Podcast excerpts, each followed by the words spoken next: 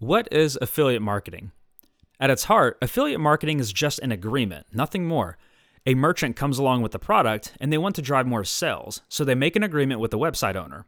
This agreement lays out terms that go something along the lines of I place ads in view of your site's organic traffic.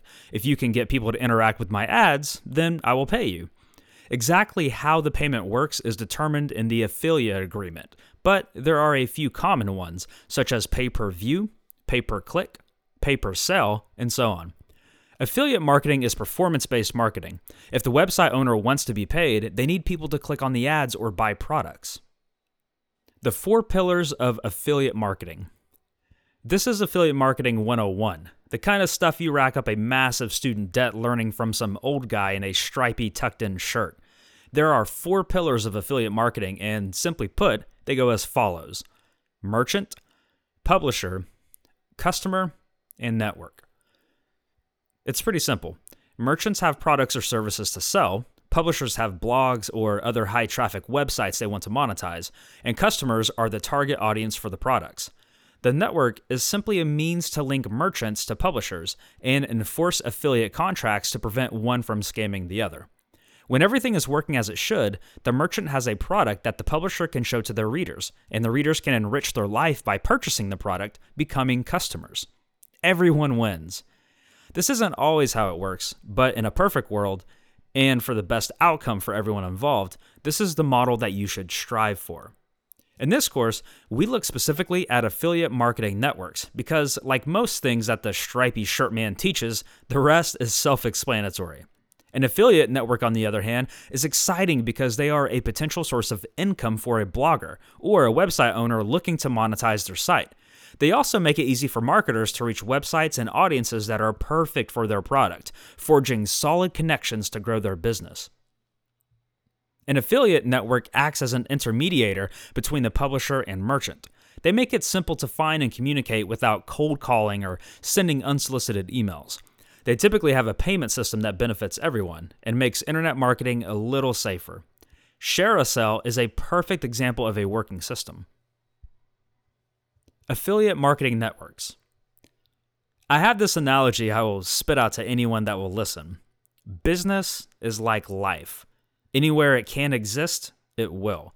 Just like moss grows in the cool dark of a cave where anything else would die, and strangling figs wrap themselves around other trees for resources, affiliate marketing networks feed on the agreement between merchants and publishers. There is nothing stopping a merchant from contacting a publisher directly and engaging them in an affiliate agreement, but it is a lot harder. Affiliate networks have already set everything up for both parties, and they are so popular because they are easy to use, and they feel safer than entering an agreement with someone over the internet. Why ShareASale? ShareASale is an affiliate marketing network that has been in the business for 16 years. They are a top tier affiliate network with over 3,900 available merchants, spanning a wide range of categories, solid reporting features, and most importantly, it is free. Whether you are looking to monetize your site or blog, or you have a product to sell, and you are looking for the right market, ShareASale is a good place to start. Their website might not look as new and shiny as some of their competitors, but they have established a reputation and don't need to try and build user confidence with pretty pictures. The layout is simplistic but functional, and they are, in my opinion, the best marketplace for affiliate products out there. Some may disagree, but I say this in earnest because I use them myself, and not because I'm being paid to promote them. ShareASale's affiliate payment models. One of the great things about ShareASale is that they offer multiple payment models. There are some affiliate agreements that only pay out when a sale is made. While that could be good for merchants of certain products, sometimes getting your name in front of more potential customers is more important than hooking a sale that day. This is one of the problems with Amazon's affiliate program. It's sell based and offers no incentive to help merchants build their brand. It can also be problematic for the publisher. If you are driving the traffic, but your merchant has a bad product, you won't see much revenue. But we don't want those kind of merchants, anyways. In the worst case, the merchant gets a ton of attention from your site, but your readers don't make the sale that day. They browse around the internet to get information from other sources and return to the merchant later to buy the product. The publisher in this case built the brand and instilled trust in a product, but they get nothing for the effort because it wasn't purchased through the affiliate link. ShareASale lets you partner with merchants that offer CPC payment models.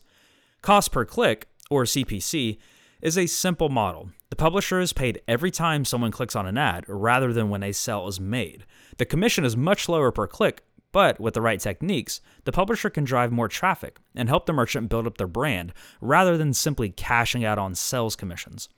Once the link is clicked, it's up to the merchant to make the sale. The analogy to life before the internet would be the best kind of advertising word of mouth sells. Your buddy comes to you with a problem, such as a reader goes to a blog article. You help them solve it by telling them about a product or store, or like when a blog review on a product turns a reader into a customer, and they drop by the shop, or click, that they would otherwise not know about and get the product they need, which is a sell. Getting started with ShareASale. To get started with ShareASale, go to https colon slash slash www.shareasale.com. Complete the forms to create your account. It will take a day or two for ShareASale to approve affiliate applications. Bookmark the page and read on. You may want to come back to this article again once the account is created for reference. You are ready to throw yourself headfirst at the world of affiliate marketing. The first thing you will want to do after logging in as an affiliate is begin browsing merchants. You can even preview merchants before your account is confirmed. I recommend going straight to the affiliate search for your merchant. You might be tempted by the high paying commission structures of the most popular merchants, but you need to consider more than just the money. Your ads need to be relevant to your content. Your site's visitors came to you for a reason. Don't pitch cupcakes to a gluten free audience just to try for the big money.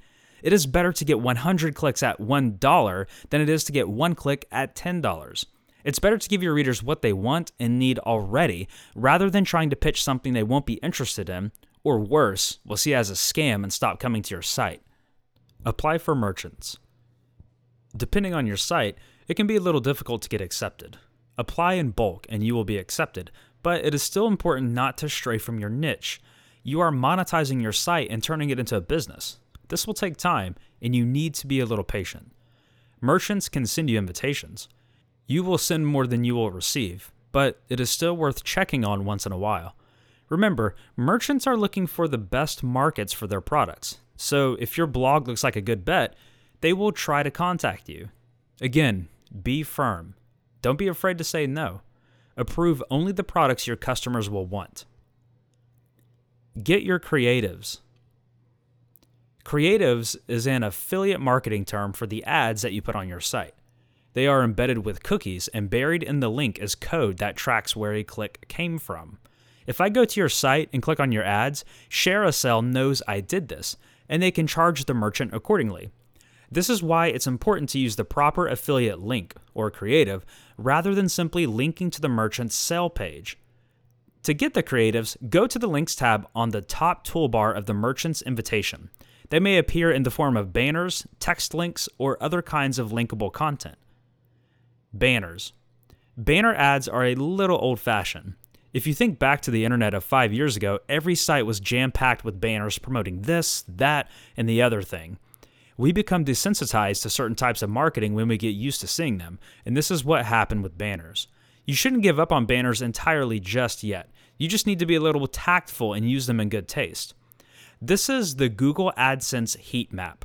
Placing ads in the hot areas will result in more clicks. The best place for ads are around the top left of the page.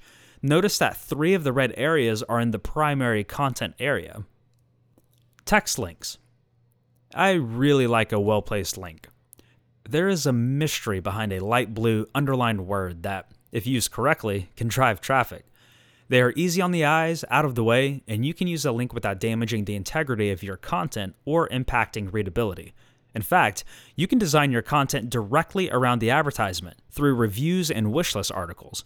Doing so shows that you aren't just a nameless promoter of random stuff, but that you want to push the stuff you believe in. I often link to products that I'm not being paid for because my content is all about helping my readers. The perception of a text link is much more trustworthy than other forms of marketing. Product pages. ShareASale is one of the best marketplaces for affiliate products out there. The Make a Page tool allows you to make a page of affiliate products and add it straight to your site. It is like dipping your feet into e commerce without actually taking the plunge. You collect commission on sales without going through the hassles of manufacturing, warehousing, or shipping a product.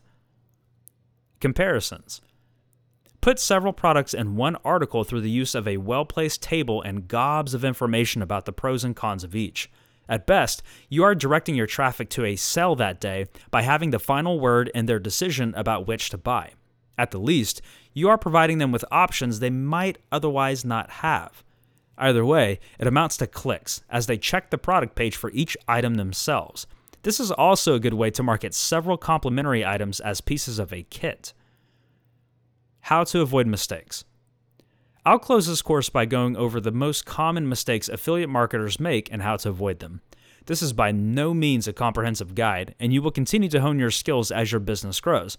But this is a good place to start, listing many of the pitfalls you could otherwise fall into. Don't let your readers down. Affiliate marketing works because as a publisher, you are an authority. Your readers are coming to you for your expert advice. If you try to sell them junk to make some extra cash, they will stop reading. They'll stop coming, your reputation will be tarnished, your readership will drop, and you will find yourself getting no clicks. That's the best scenario. I'm not going to elaborate on what could happen if you piss off a fellow blogger who you share a bunch of readers with, but it's something to consider. How do you avoid this? Be honest, be consistent, and only market products your readers will be interested in. Do as much research as possible so that you don't accidentally lead them astray. If you can, try every product out before you push it. Betray the trust of your readers at your own peril. Make ads your own. You need to treat your ads like they are your content. You create value on your site by giving people information for free. You can do the same thing with an affiliate link. Identify the problems that your product can solve and introduce it in context. Tell them how it helped you. One of my proudest affiliate marketing moments was when I wrote an article about the dangers of tangled extension cords, and I included a link to an extension cord detangler that I used. I included clickable pictures of my own workstation. You create the need for your ad and sell it like it is your own product. If you're working on a pay per click commission structure, you don't even need to make the sell. You're just getting people interested and helping them solve a problem. Grow your audience. We have all been there. Your site is a week old and you're staying up until the early hours of the morning playing with it.